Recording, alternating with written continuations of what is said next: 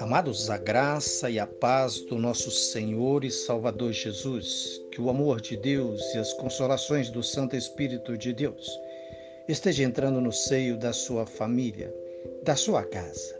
Eu gostaria de estar compartilhando com todos, na primeira carta aos Tessalonicenses, no capítulo 5, do verso 1 até o verso 10, que diz assim esse texto sagrado.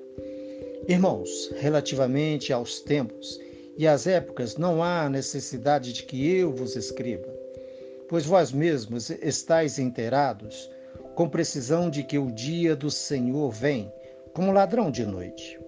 Quando andarem dizendo paz e segurança, eis que lhes sobrevirá repentina destruição, como vem as dores de parto a quem está para dar a luz, e de, maneira, e de modo nenhum escaparão.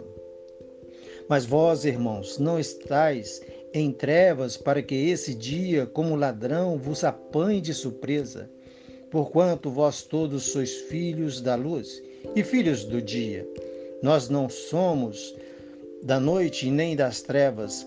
Assim, pois, não durmamos como os demais. Pelo contrário, vigiemos e sejamos sóbrios.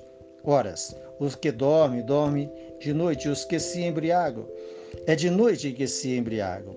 Nós, porém, que somos do dia, sejamos sóbrios, revestindo-nos da couraça da fé e do amor, tomando como capacete a esperança da salvação.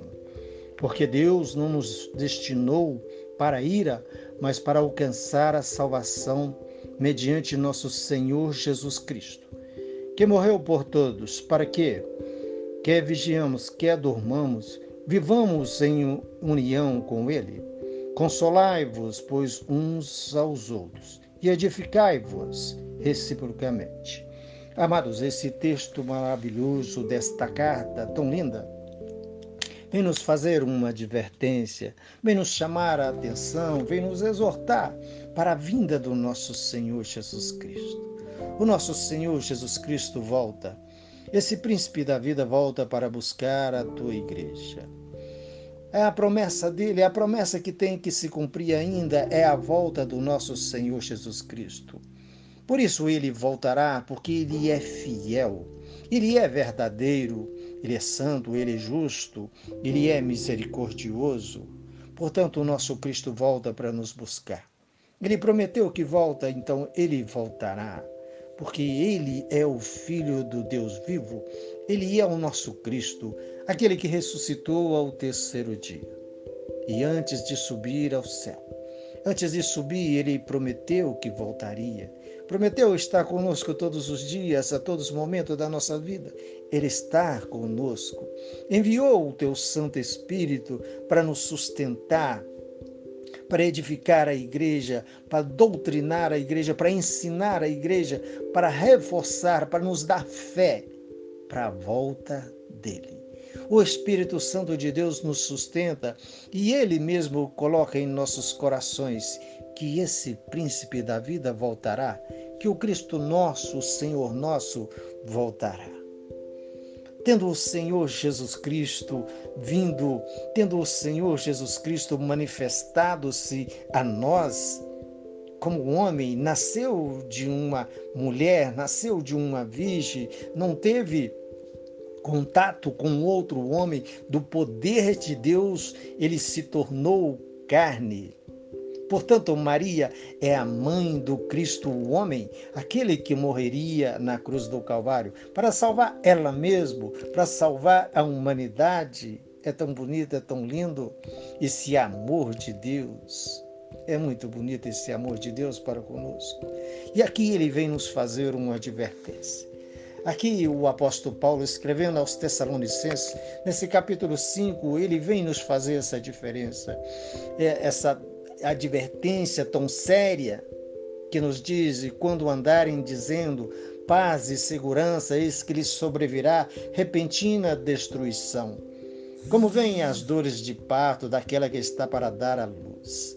Amados, uma mulher, quando está para dar à luz, quando ela começa a sentir as dores de partos, essas dores vai aumentando e vai aumentando até chegar naquele momento em que a criança tem que nascer, precisa nascer.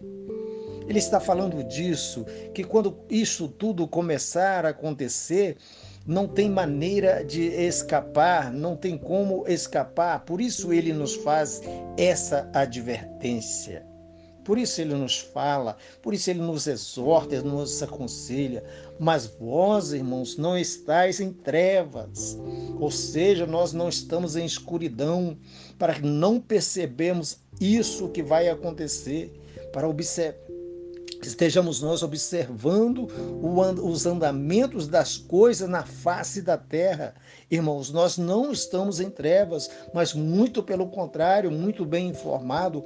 A palavra de Deus, ela é fiel, ela é verdadeira, ela é quem nos exorta, ela é quem nos ensina que esse Cristo voltará.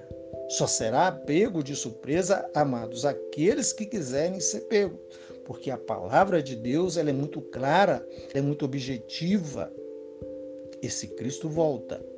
E o dia do Senhor vai acontecer, porquanto vós todos sois filhos da luz, filhos do dia, não somos da noite e nem das trevas. Portanto, meu amado, vigie, Portanto, meu amado, volte para a palavra de Deus. Você que está nos ouvindo, você que está nos escutando, quer seja você salvo em Cristo Jesus, já pertencendo à igreja do nosso Senhor Jesus Cristo, os remido no sangue do Cordeiro de Deus, mas você que ainda não teve essa oportunidade, você que ainda não olhou para a cruz do meio, você que ainda não reconheceu o Senhor Jesus Cristo como Senhor, como Salvador único da sua vida, da sua casa, da sua família, preste atenção, amados, esse Cristo vai voltar.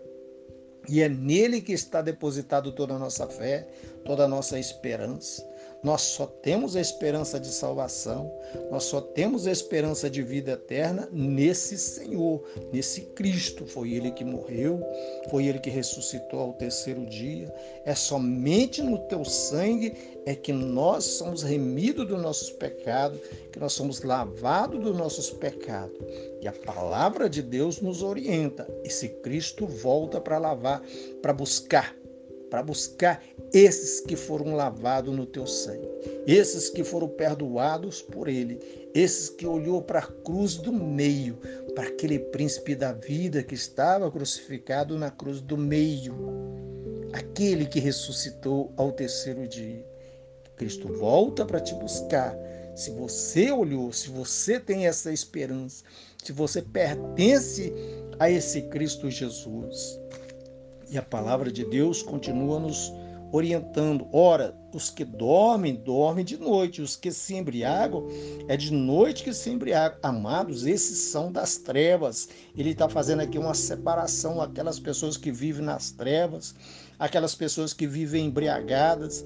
Aqui no verso 6, no finalzinho, ele diz: Ó, sejamos sóbrios. Aqui é para aqueles que vivem na luz. Aqui ele faz uma diferença daqueles que andam nas trevas e daqueles que andam na luz do nosso Senhor.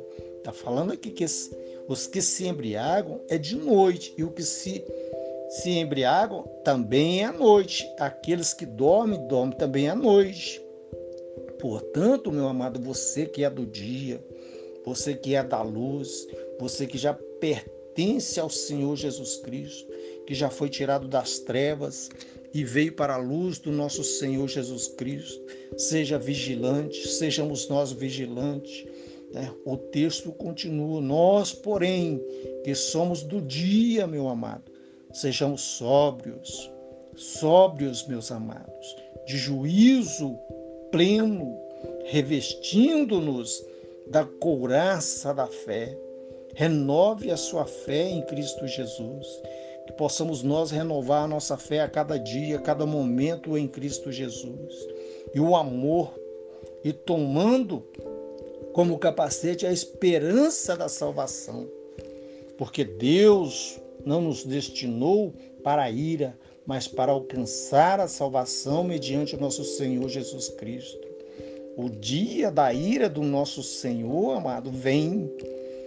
Cristo hoje é o nosso Senhor, é o nosso Salvador, é o nosso remidor, é o nosso perdoador, é aquele que derramou o teu sangue para nos lavar de todos os pecados, todos os pecados.